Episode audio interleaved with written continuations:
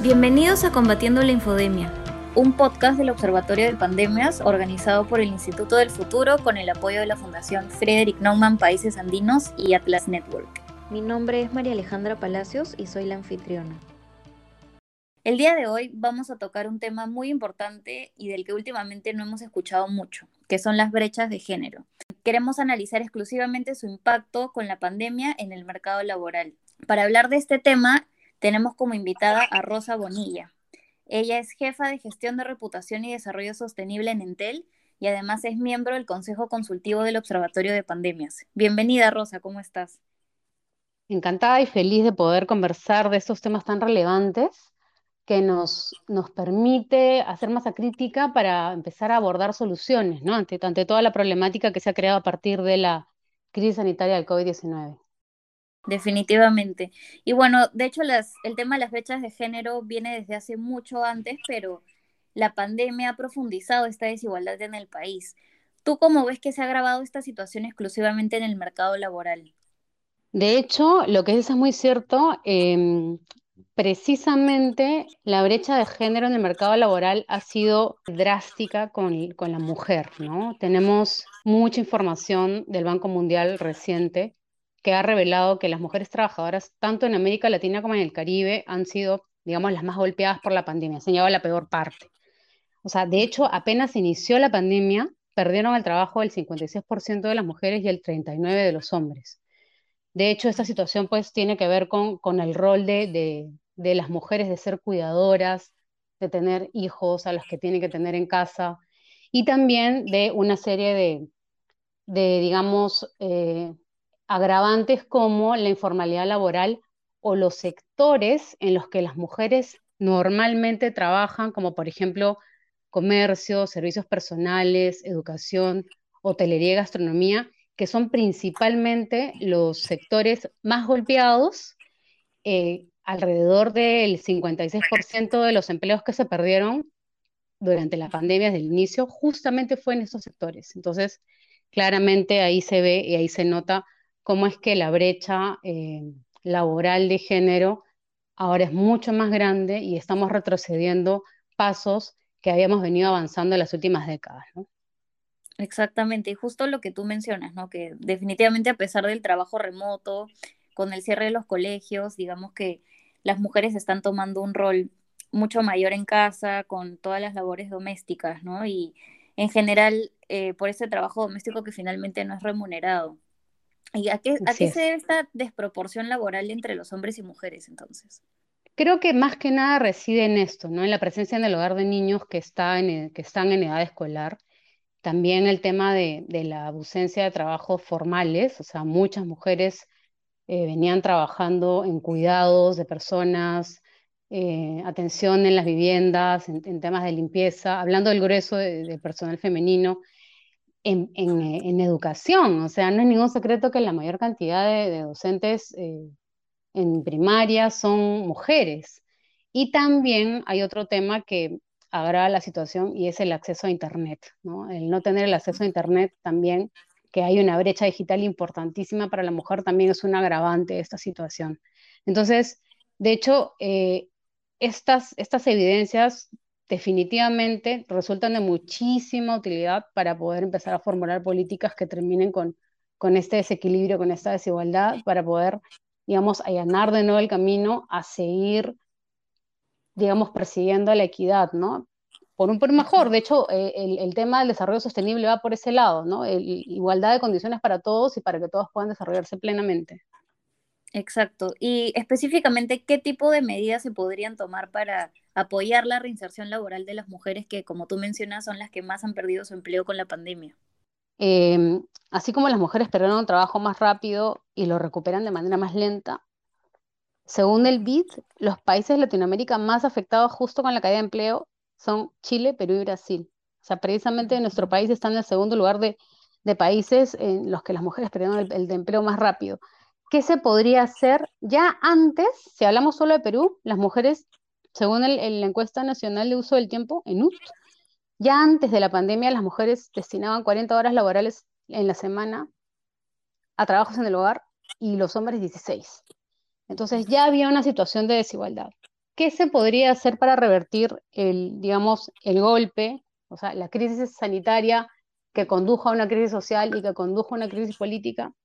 Hay iniciativas del Banco Mundial apoyando programas dirigidos justo a este objetivo que podrían replicarse.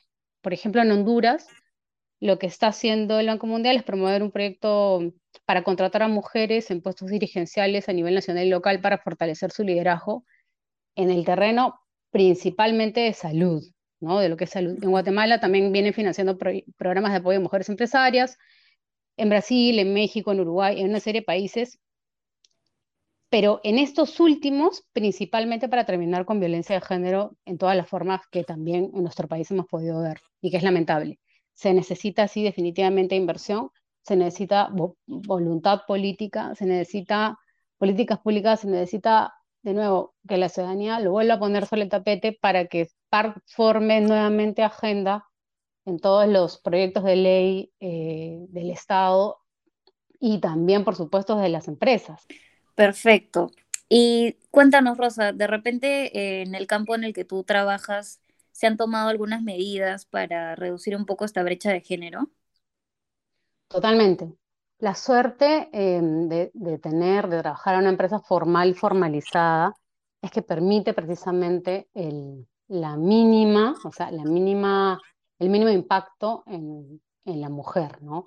O en general en el empleo. En mi experiencia, ninguna persona fue separada de la empresa por el COVID, pero sí pudimos, desde el Comité de, de Equidad, Diversidad e Inclusión, desarrollar nuevos procesos y actividades concretas para promover la equidad, como por ejemplo revisar todas las posiciones y los sueldos para que no exista la brecha salarial, también el promover, el definitivamente, y esto es una novedad, es una primicia, se los cuento que la primicia, el permiso postnatal se ha, se ha hecho equiparable, o sea, no solamente es para la madre, sino también para el padre, porque eso supone que se puedan dividir las tareas de manera equitativa, ¿no? Es, es para impulsar esto en las parejas que tienen hijos y para las parejas del mismo género hemos podido eh, también brindar el seguro para un familiar, lo que antes era pues tenía que ser facultativo, etcétera, etcétera, pudimos hacer todos los esfuerzos para poder generar esos espacios de equidad en la medida de lo posible, primero empezando por casa, que son nuestros colaboradores.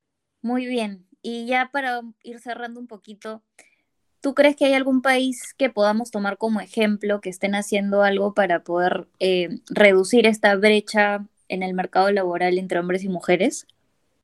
Yo pienso que hay muchos, pero creo que el punto de partida, puede sonar esto quizá un cliché, pero el punto de partida es la democratización de las telecomunicaciones.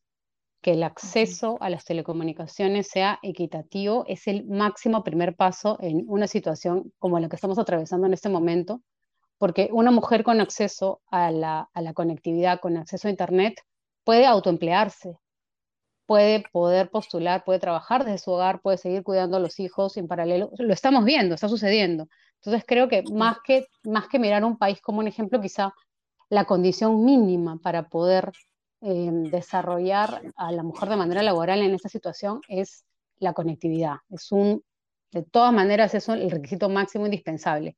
Y el siguiente, la formalización. Que la mayor cantidad de las empresas se formalicen y que, digamos, no sé, hay algún incentivo desde, el Estado para formalizarse en vez de que hayan, pues, este, fiscalizaciones, ¿no? Sino más bien un acompañamiento activo para promover la formalización. Muy bien, Rosa. Y ya para finalizar, ¿cómo se podría involucrar la ciudadanía para revertir un poco esta situación? Bueno, de muchas maneras. De hecho, es mi parte favorita cuando hablamos del consumo responsable, ¿no? Es, tenemos dos maneras de consumir responsablemente. Tenemos un montón de gente buscando trabajo y tenemos un montón de gente consumiendo productos y servicios las personas que están buscando trabajo, que busquen trabajo en empresas, que sean respetuosas, responsables y que se hagan cargo de, estas, de estos temas de, de inequidad y que tengan un comité de, de equidad, inclusión y que se lleve diversidad, por un lado, y por el otro, a consumidores responsables. Así como nos conmovimos con la publicidad del conejito y para no comprar eh, cosmética o jabones eh, que hayan sido testeados en animales, de la misma manera ser así de rigurosos para investigar sobre los productos y servicios que consumimos y apostar por empresas o emprendimientos que lo que hace, lo que, lo que, lo que vienen haciendo sea revalorar el rol de la mujer, pero no pues por, por pena, ¿no? Sino porque realmente es, es, es fundamental. O sea, al final del día la mujer es la que termina en la mayoría de los casos, formando otras personas.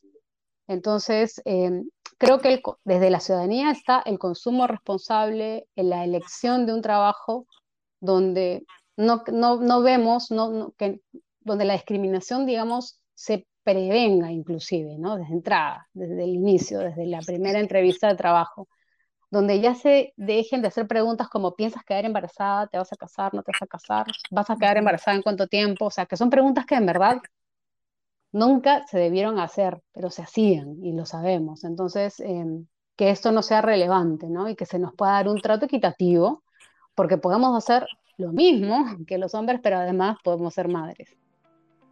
Sí, excelente. Muchísimas gracias, Rosa. Muy interesante todo lo que has compartido con nosotros y definitivamente hay mucho por hacer de aquí en adelante para seguir reduciendo esta brecha de género en el país. Esto fue Vacuna contra el Infodemo. Nos vemos en el próximo episodio.